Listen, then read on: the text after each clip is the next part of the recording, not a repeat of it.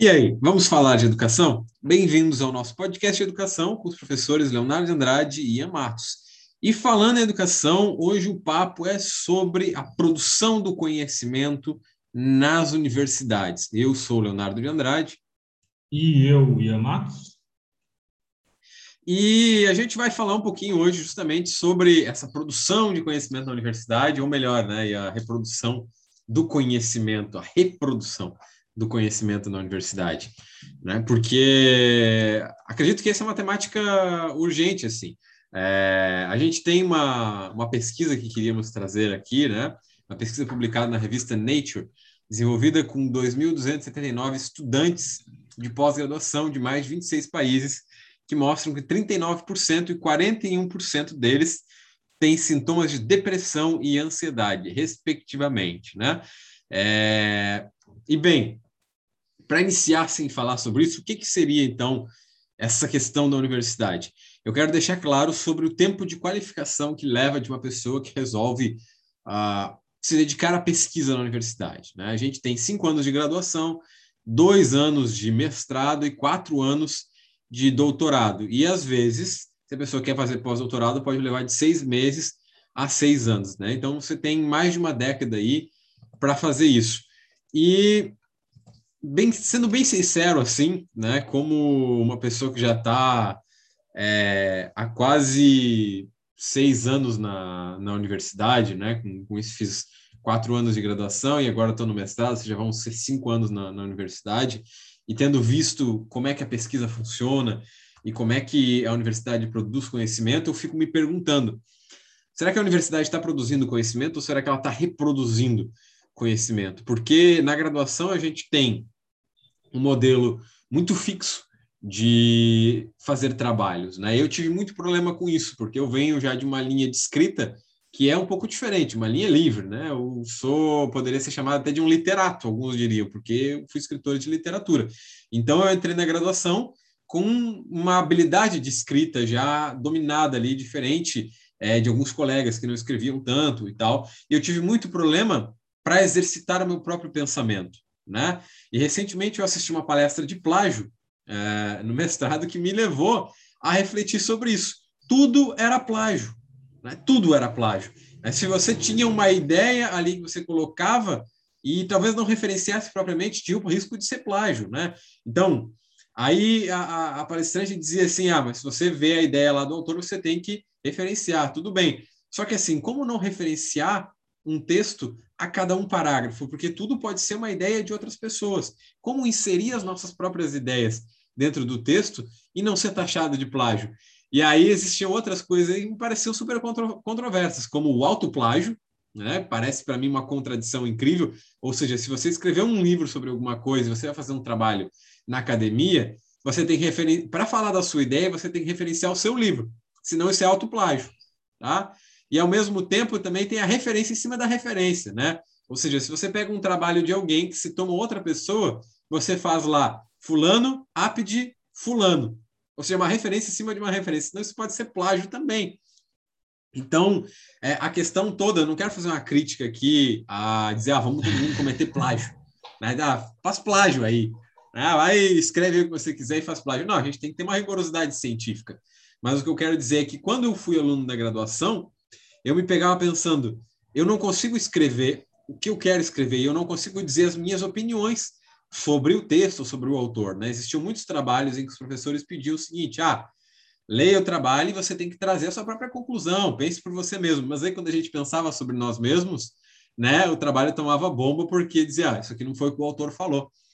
Então, será que a gente está reproduzindo conhecimento ou será que a gente está produzindo novos conhecimentos?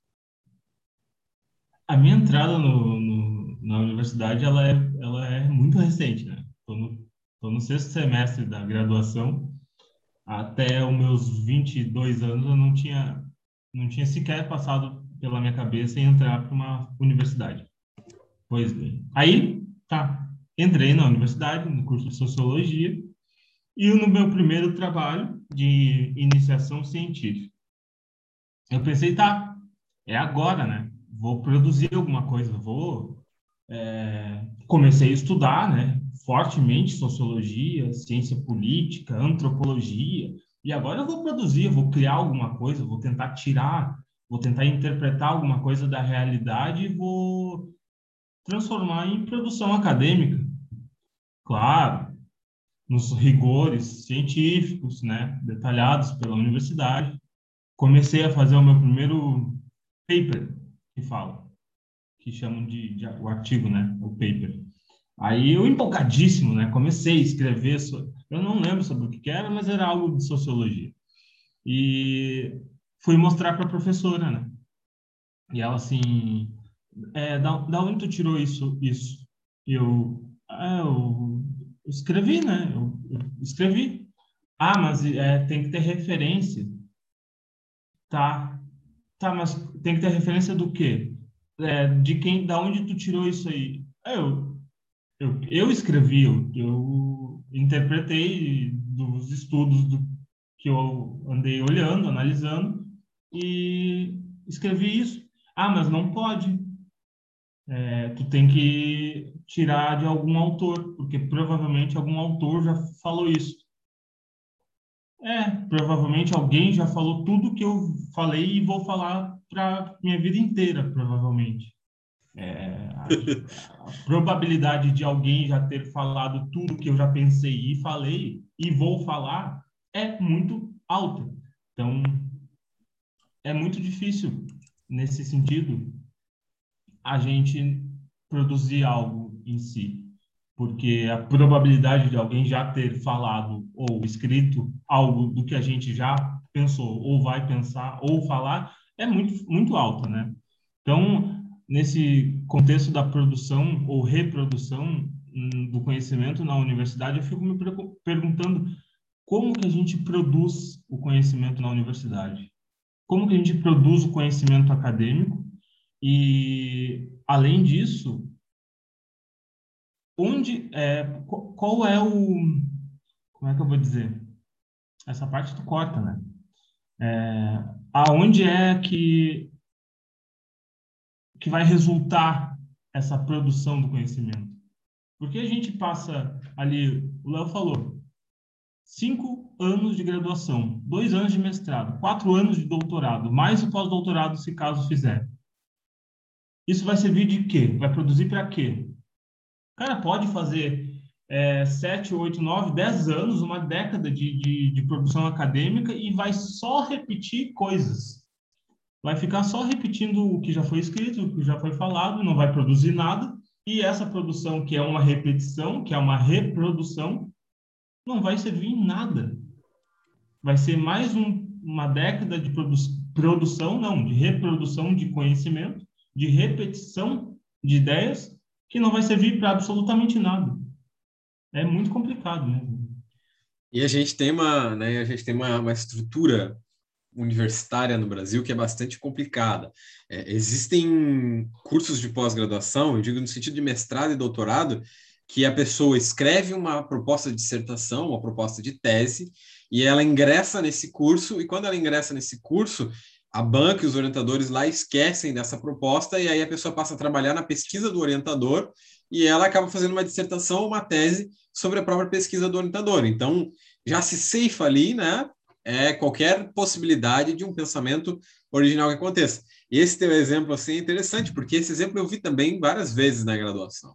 É, você escreve lá uma, uma interpretação, e realmente é uma interpretação. É óbvio que na graduação a gente está muito incipiente ainda de poder formular uma tese, né? De você poder formular ideias originais. A gente está aprendendo, a gente está estudando. É, você não vai entrar na graduação ali e vai dizer, ó, resolvi aí uma equação, né? Ou criei uma nova tese pedagógica que vai revolucionar o sistema de ensino. Não é assim que funciona. Precisa ter todo um arcabouço de conhecimentos aí, mas não, eu não estou falando conhecimento no modelo científico acadêmico. Né? Estou falando num, num conhecimento cultural, conhecimento humano, que demora até a gente se apropriar desse conhecimento. Às vezes demora 20 anos. Mas aí você escreve lá uma interpretação e o professor chega e fala: ah, mas a interpretação não pode também. Né? Porque você tem que referenciar quem você interpretou. Talvez nem a interpretação seja de cunho seu.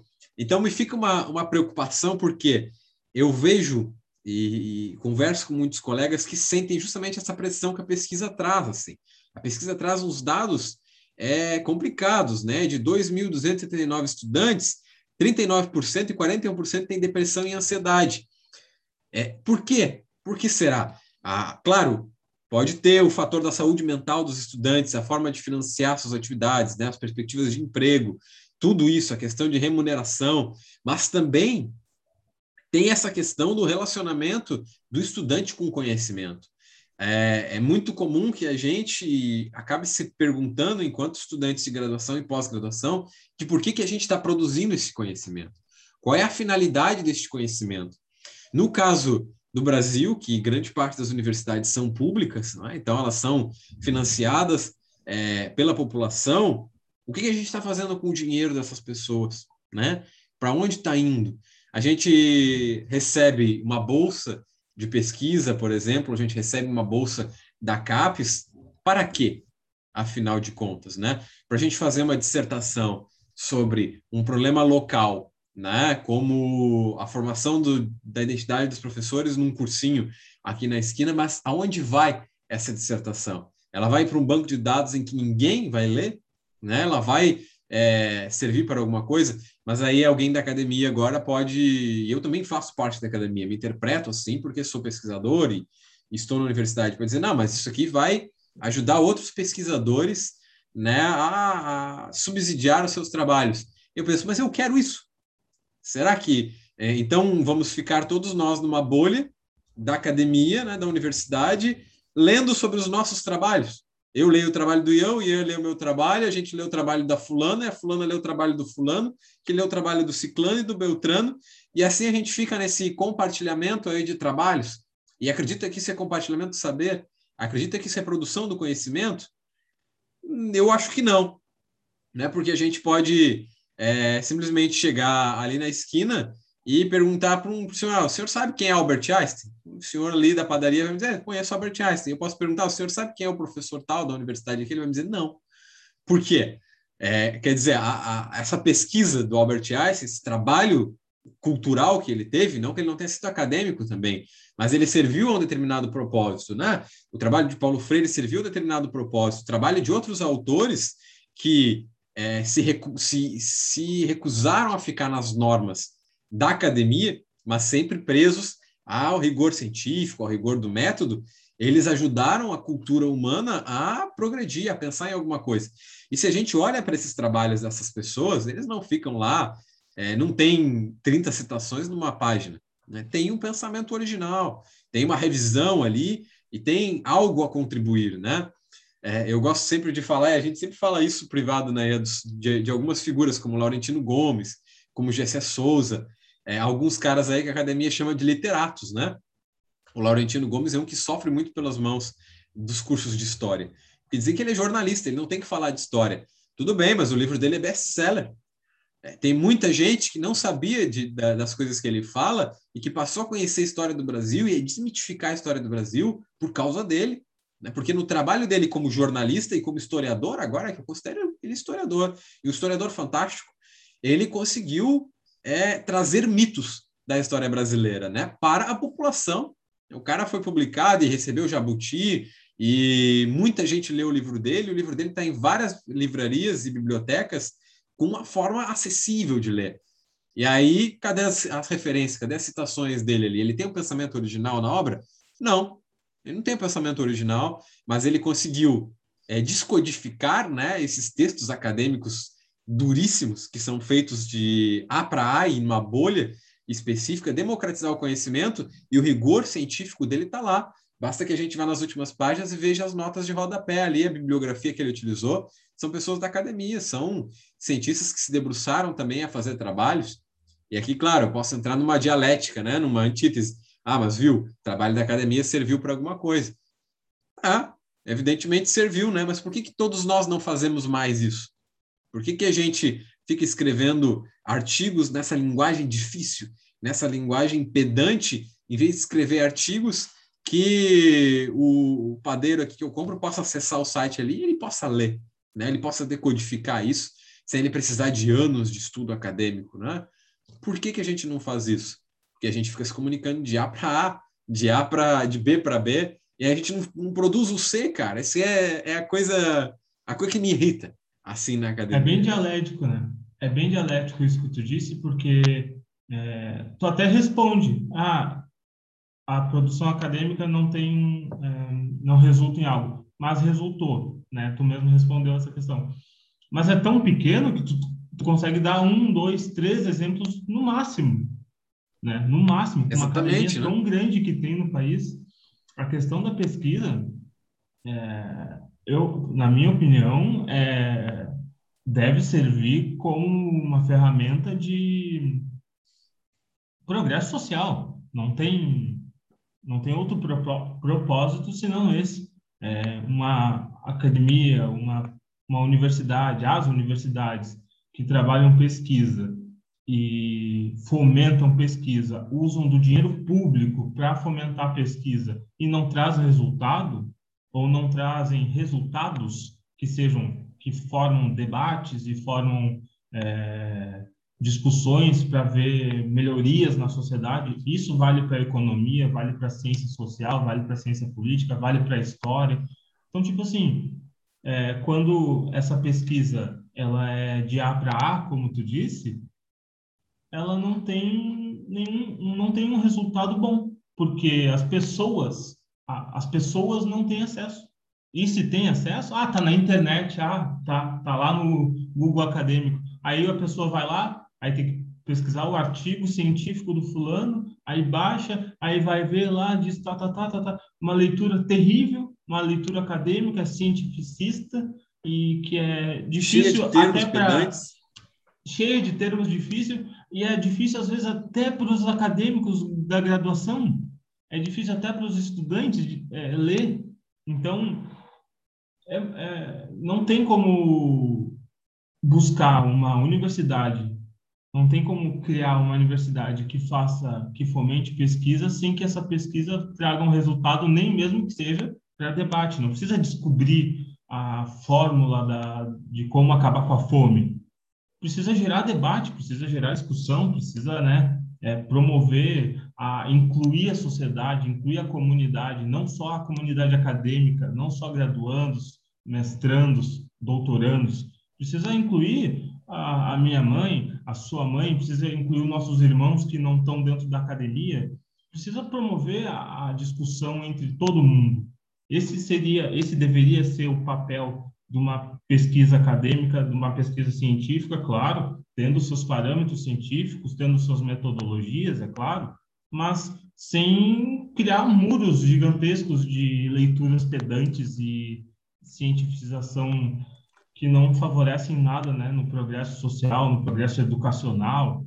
Isso deve incluir também não só a sociedade é, típica, mas também deve incluir as escolas, deve incluir é, outros outros ambientes de pesquisa, os hospitais, deve incluir tudo. Sim. Todo deve ser uma deve se construir uma rede através da universidade e da comunidade em geral para, né, fomentar essa discussão, as discussões sobre todos os temas possíveis. Acho que esse seria o papel essencial da universidade que hoje está de costas para a sociedade, né? Hoje a gente tem uma universidade que é, virada de costas para a sociedade, como muitos professores falam.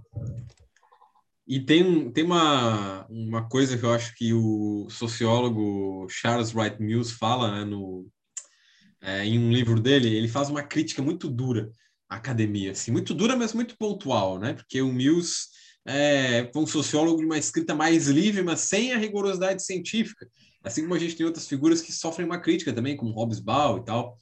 É, e aí ele, ele fala que essa escrita, né, que a gente diz assim, ah, porque é muito comum os jornalistas pegarem artigos científicos e traduzirem para uma matéria ali de poucos minutos que a gente lê, isso acontece muito. Mas por que, que o acadêmico não escreve para que isso não ocorra, para que, por exemplo, a minha mãe possa pegar o artigo, baixar e ler e ela vai compreender, né? Porque ler um artigo acadêmico, como o Ian falou agora, é, necessita de um treino, é um exercício, é uma coisa que a gente vai aprendendo a fazer. Então, o que que o, o, o Wright Mills fala? Ele diz que essa escrita é, ininteligível, ela é a, o arcabouço pronto de um homem sem ideias. que eu acho que é, é, maravilhoso assim quando ele, quando ele diz isso, porque ele está falando ali que é uma pessoa que vai justamente nesse sentido do que o, do que o professor Ian fala. É, é alguém que está escrevendo que não é nem para ser lido, né? sabe que não vai ser lido, porque já está escrevendo naquela linguagem pedante, então ele não quer ser lido.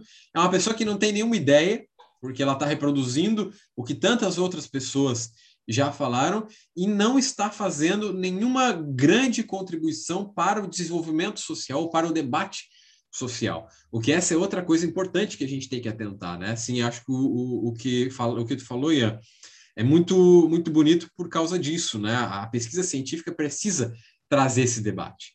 Na medicina, ela tem feito isso há muito tempo. A medicina avançou muito porque a pesquisa científica consegue penetrar, mas nas ciências humanas parece que a gente está é, tá lutando ali contra, contra o ar, né? Principalmente na educação, a gente fala, fala, fala e não avança, porque eu conheço muitos pesquisadores da educação que criticam essa galera que tenta é, democratizar né, mais o acesso, como Cortella, como Gessé Souza, há uma crítica de que só uns poucos educadores são iluminados. E eu quero trazer um exemplo de uma reunião que eu participei há um tempo atrás, né? E aí se falava sobre o ensino remoto e tal e sobre o ensino híbrido. E a discussão caiu né, no, no, no palestrante da reunião e dizer: ah, a gente tem que falar sobre isso aqui nesse grupo de pesquisa, porque é importante falar sobre isso.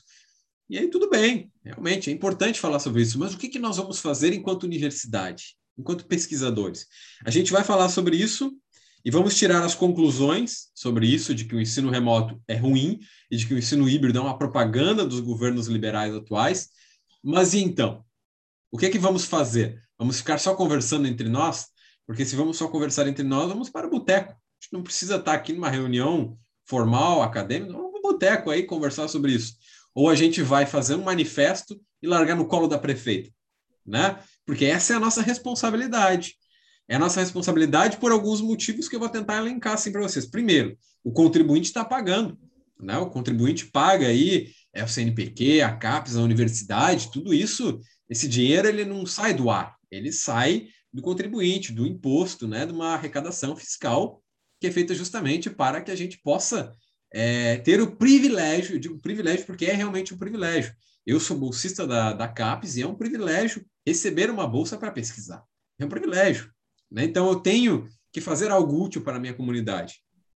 Ou seja, ela paga para mim fazer isso. E se ela paga para mim fazer isso, eu tenho a responsabilidade de pegar esses temas aos quais eu sou privilegiado e tenho o privilégio de ter acesso a este saber, que é considerado erudito, organizá-lo de uma forma que seja acessível para todas as pessoas e pressionar os nossos representantes públicos para que eles sigam o saber que é científico, para que eles não sigam o achismo da prefeita ou do vice-prefeito, o achismo do nosso presidente da República. Não, para que eles sigam a pesquisa que a nossa universidade aqui da cidade está se debruçando, que tem recursos financeiros, recursos humanos, né, recursos de estrutura física, energia é, composta ali para fazer essa, essa ciência acontecer.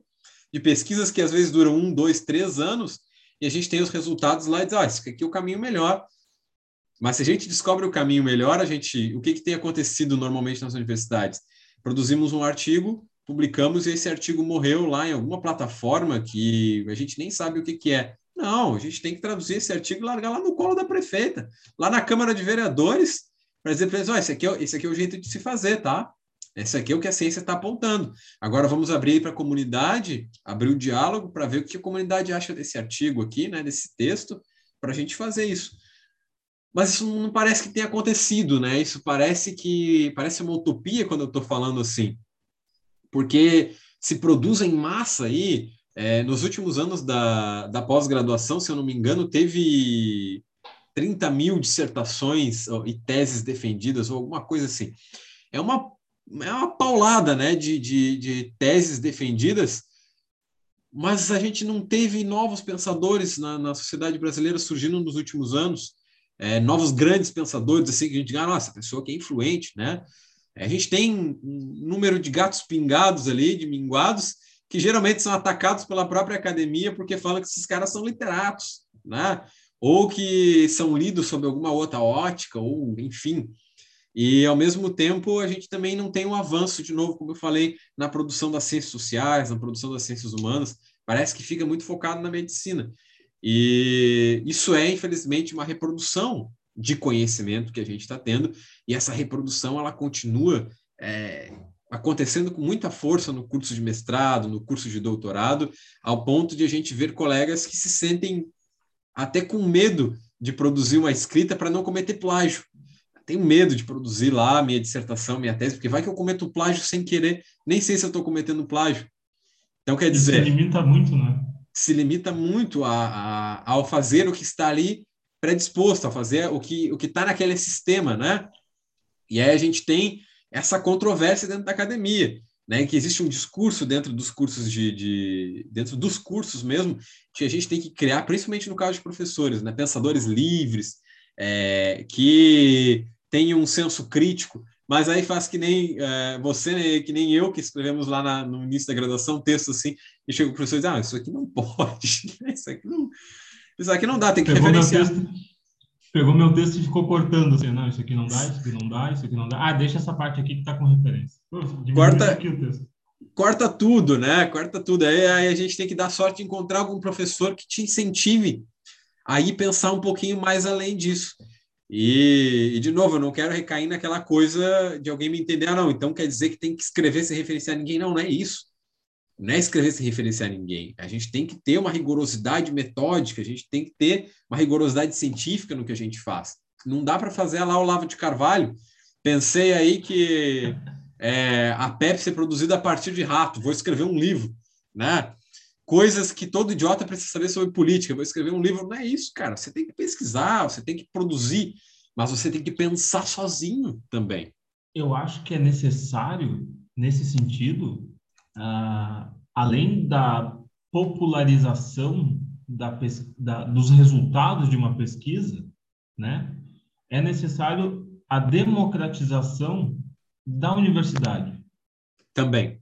também. Não, não digo o acesso, não só o acesso, mas o, o perfil da universidade precisa ser é, democratizado e popularizado. Porque daí é, a pesquisa vai abranger uma maior parte, uma maior massa. Da, já, ah, primeiro que o acesso já é bem elitizado, né? Através do Enem, e no Enem só passa né, pessoas que têm uma nota alta. E aí tem todo esse processo que a gente já cansou de falar. Daí, a gente vai ver a pesquisa, ela é num núcleo fechado, academicista, elitizado, difícil de consumir, não abrange uma, a maior parte da sociedade, e os resultados dela, é, os resultados dessas pesquisas já não fazem tanta influência na sociedade, não promove debate, não promove discussão e é engavetado. Aí tu falou em 30 mil é, teses. Eu posso estar equivocado Cadê? no número. Eu posso estar equivocado no número, mas eu li esses dias não, em um artigo bem, sobre isso. É, mas mesmo assim, pode ser 10 mil, 15 mil, 20 mil, é muita coisa, é, muito, é muita produção. E essa produção está servindo de quê? Porque, como tu disse, é, é, é, é estimulada pelo pagamento de imposto. E isso precisa retornar. É obrigatório retornar. A, a universidade, a academia tem a obrigação de retornar toda a produção incentivada e fomentada pelo recurso público para a sociedade que paga por isso. Que o, a educação pública, a academia, as universidades não são de graça. A população que paga por isso. E a população precisa ter o retorno. Em qualquer área da ciência e pesquisa, ela precisa ter esse retorno. Então, de fato, a, é, é preciso democratizar mais a universidade, é preciso popularizar a questão da academia e da pesquisa, e nesse sentido abranger mais ampla a sociedade, né? E eu fico pensando que é preciso também é, desenvolver uma metodologia da pesquisa científica, da pesquisa acadêmica, que disponha mais originalidade. Não digo para os graduandos, eu enquanto graduando, mas para mestrandos e doutorados, por exemplo, já que existe essa, né, essa, essa esses níveis de graduação, é, eu acho que é necessário disponibilizar de alguma forma metodológica, e para isso é necessário mais pesquisa, é, uma originalidade, disponibilizar um, eu não, não sei explicar, mas é, deixar que as pessoas consigam é, pesquisar um pouco mais livre. Não é sair escrevendo a Olavo de Carvalho, mas é dar, deixar, deixar a originalidade mais disponível para ser explorada. Exatamente, Porque né? É isso quando mesmo. se limita, se limita, perde até a, a, a, vontade de criar algo, a vontade de buscar, de produzir alguma coisa. Porque, bom, eu sou limitado para escrever um texto de sociologia. Aí eu vou ler ele Durkheim, Marx e Comte e Max Weber e deu. Eu vou fazer, eu vou ficar repetindo aquilo ali o resto da vida. É, eu não posso interpretar algo dali e botar alguma coisa nova. Por mais bem elaborada que seja, eu não vou poder fazer isso porque eu não tenho autonomia para elaborar a minha originalidade. E eu acho que isso é um pouquinho deveria deveria ser mais estudado isso e mais amparado pela universidade, né? Essa originalidade da, da produção acadêmica, eu acho que isso seria um pouco mais importante, porque não não basta a gente só reproduzir o que a gente faz, não, ficar reproduzindo, reproduzindo, aí são anos e anos de reprodução e a produção de conteúdo, de conhecimento, a produção é muito baixa muito baixo, não produz nada. E quando Exatamente. produz, fica engavetado. E a gente tem aquelas aulas ainda na, na universidade que ficam pautando em cima de um texto, né? A gente lê um artigo e aí o professor chega na universidade e ele fica falando em cima do artigo. E aí a gente não pensa sobre o que aquele artigo ali está querendo falar. A gente não, não, não, não aplica ele também, que é uma outra coisa importante. Não aplica ele na realidade social do que está acontecendo, na minha realidade, na tua realidade na vivência do, do que eu estou trabalhando ali. A gente fica falando naquela realidade que o autor ficou né, orbitando naquele texto ali, que é a realidade dele, certamente, né? Porque é, existe uma ideologia imposta pela própria visão do autor ou da autora que está no texto. E aí me parece que a gente não avança também na, na, mesmo fazendo os artigos e os trabalhos da forma como eles são feitos, a gente ainda não avança para além destes trabalhos, porque a gente não discute eles de uma forma que eles foram feitos para serem aplicados, ou seja, com ciência, né, com a sua aplicabilidade científica. Eu queria retratar aqui o, o número que eu falei. Ah, só em 2012 a gente teve 6.186 teses e dissertações de, defendidas. É, o número geral, nas cinco décadas de existência dos programas de pós-graduação no Brasil, totaliza mais ou menos, aproximadamente, 60 mil, né, em cinco décadas. Ah, então aí você tem um pouco mais de 10 mil por década tinha quase um pouquinho mais de mil né, por ano, é, mil teses e dissertações por ano. Esse é um número bastante elevado, principalmente se a gente for passar, parar para pensar em tese. O que, que é uma tese? Né? Uma tese é uma proposta de ideia, é uma ideia nova, é uma, uma teorização de algo. Ou seja, se a gente tem, já no Brasil, nos últimos, é, nas últimas cinco décadas, digamos aí que a gente colocasse 30 mil são dissertações, 30 mil são teses, a gente teria 30 mil teses novas, mas a gente continua falando das que foram criadas no século XIX. Como assim? Uhum. Né? Por que a gente não conhece essas outras teses? O que, que aconteceram com elas? A minha hipótese é que elas são teses é, falsas, em grande parte. Elas são teses criadas em cima de outras teses, ou seja, eu pego é, Paulo Freire e a teoria, sua teoria da ação dialógica e eu faço uma tese de como a teoria da ação dialógica é aplicada no meu município. E aí seria uma tese, né? Só que a que nível isso vai, né? A que, a que contribuição social isso realmente tem, né? E eu, eu não quero ser hipócrita aqui e dizer, como eu já falei, ah, eu sou bolsista da CAPES, eu faço mestrado e tal. Eu me pergunto para pensar que relevância tem a minha própria dissertação dentro da universidade. A minha dissertação é uma, uma investigação sobre a formação da identidade de professores em cursos é, voluntários, né? ela está em andamento, mas uma análise própria de um curso de extensão na universidade. E eu me pergunto cotidianamente que, que funcionalidade ela tem, que objetivo ela tem. Né? Porque se o objetivo dela é, for o, o de não falar com ninguém, for o de um homem sem ideias, para mim ela não dialoga com ninguém Né? E bem o Ian sabe, as pessoas que me acompanham sabem, eu faço um outro trabalho nas redes sociais. Né? Meu trabalho de divulgação científica, divulgação de educação, escrever outras coisas, tem que ser para as pessoas lerem e pensar em educação. Agora, se eu fazer uma dissertação para ninguém pensar, por que eu estou fazendo ela? Né? Então é. Está disponibilizando tempo, está usando dinheiro, está gastando tua energia. Exatamente. Para nada, porque não vai resultar em nada. Então é necessário, é muito necessário que uma pesquisa resulte em alguma coisa. Né? Exatamente. Eu quero, eu espero, tenho o esperançar de eu chegar até o fim dessa dissertação e ter uma utilização prática e social para ela, né? Nem que seja de melhoria dos cursos que eu estou analisando, de melhoria dos espaços que eu estou analisando, né? De maior investimento neles ou de maior bolsa para as pessoas que trabalham neles, precisa ter alguma coisa, né? Então, é, o que eu quero instigar nos acadêmicos e nos uh, pós-graduandos e graduandos que nos ouvem, nas pessoas também que não fazem parte da universidade, são duas coisas. O pessoal que faz parte da universidade, pensem fora da caixa, né? É, se instiguem a escrever, a escrever sem medo, mas com rigorosidade metódica. Né? Não é cometer plágio, não quero fazer apologia a isso de novo, isso é muito feio.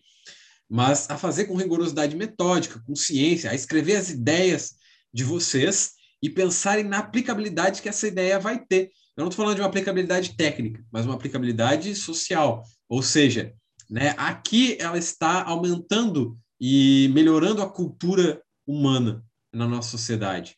E por outro lado, para as pessoas que estão fora da universidade, eu quero instigar vocês a pensarem o seguinte: critiquem. Por que, que essas pesquisas não estão chegando em vocês? Né? Critiquem para que essas pesquisas cheguem, para que essas pesquisas não só cheguem em vocês, mas cheguem na Câmara de Vereadores, no colo da, da prefeita ou do prefeito da cidade, no governador, no presidente, né? Porque essas pessoas, na nossa sociedade é, supostamente democrática e técnico-científica, tem que se pautar pela ciência. Então, são dois polos aí, tá? Esse, esse é o que eu deixo de, de questionamento. É, a gente está vendo uma sociedade que está completamente desnorteada. Né? Agora Exatamente. o cara foi na CPI, o cara foi na comissão parlamentar de inquérito, aí falou que ele defende dar remédio que não faz efeito nenhum, quer dizer, faz efeito negativo. Faz efeito para outra doença, né? É, faz efeito para dar vermífugo. Aí ele dá vermífugo para evitar Covid e, e aí ele dá para as crianças. E aí o, um senador falou assim: não, mas isso aí não é científico, isso não tem embasamento científico. Aí ele falou assim: não, mas isso é a minha opinião, é o que eu acho. Pô, esse, esse, olha, isso é a nossa sociedade hoje em dia. A opinião das pessoas para coisas que não têm lógica. O cara acha que a, a opinião dele está é, tá além de uma comprovação científica metodológica de uma pesquisa que dura 3, 4, 10 anos, sabe? Então, é, eu acho que isso é um pouco da um pouco dessa limitação acadêmica, um pouco dessa limitação científica em ser democrática e mais popular.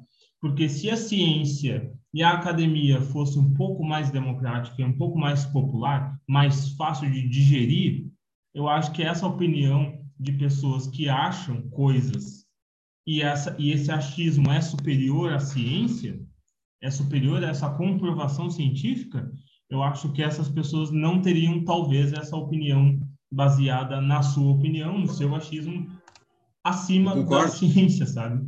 Concordo. Então, eu acho que é nesse sentido que a nossa universidade e as pesquisas devem estarem direcionadas é, na democratização e na popularização. A gente precisa de uma universidade popular mais democrática, é, com mais facilidade para as pessoas entender o que se o que se produz, o que se faz na pesquisa científica, na, na pesquisa da universidade e da academia. Mais Eu dialógico. É basicamente também. isso. Mais dialógico. Tem mais diálogo na sociedade. É. Então, para a gente encerrar, né? Eu acho que está bom por aqui.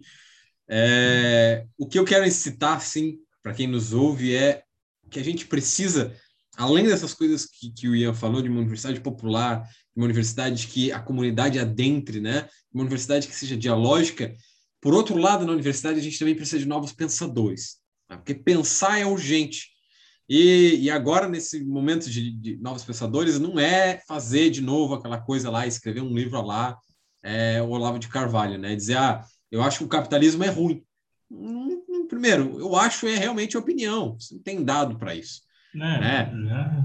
Tem que ter a rigorosidade metódica. Só que a gente precisa de novos pensadores, de pensadores que não fiquem só produzindo a sua tese, é, porque recebe a bolsa e vai lá e qualifica e recebe o título de doutor. Não, a gente precisa de pensadores que levem isso adiante, que democratizem esse conhecimento.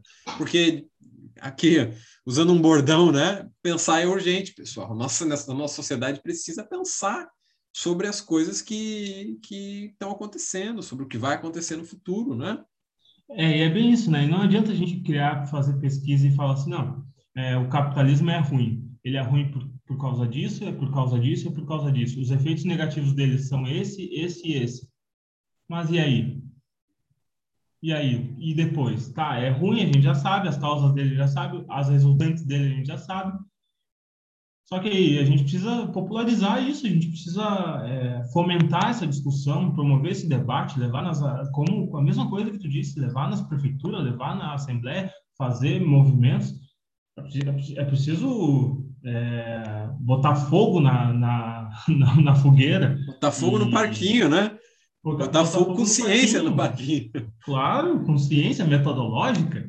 É isso aí. E é isso, pessoal. Essa é a nossa, o que a gente queria trazer hoje, né? E, e criticar essa reprodução de conhecimento na universidade. É uma temática sem bastante. Sem o Lavo de Carvalho. sem, sem, sem esquecer o Lavo de Carvalho. Matemática bastante viva, e que a gente tem visto esses índices de depressão e ansiedade por acadêmicos surgindo cada vez mais, né? E as redes sociais também estão aí como esse espaço, é, não para privilegiar fake news e para privilegiar o ódio e a desgraça, mas também como uma polis, uma polis atual para a gente democratizar esse, esse acesso ao conhecimento. Mas a gente precisa fazer isso porque é, é bastante urgente, né? E pensar não na reprodução de conhecimento na universidade, mas na produção de conhecimento. E uma produção de conhecimento que melhore as nossas comunidades. Eu não estou falando melhorar o mundo, melhorar a nossa comunidade mesmo, né? Que tem melhorar, utilidade, né?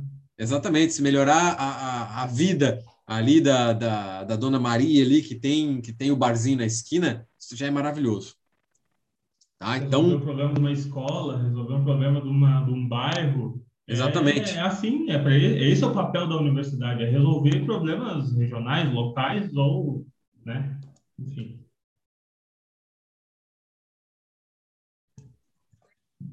Então vamos ficando por aqui. Esse foi o Falando em Educação. Nós agradecemos a todos e todas por ouvirem e por nos acompanharem. Pedimos que favoritem o podcast para continuarem nos acompanhando. A gente se escuta no próximo episódio.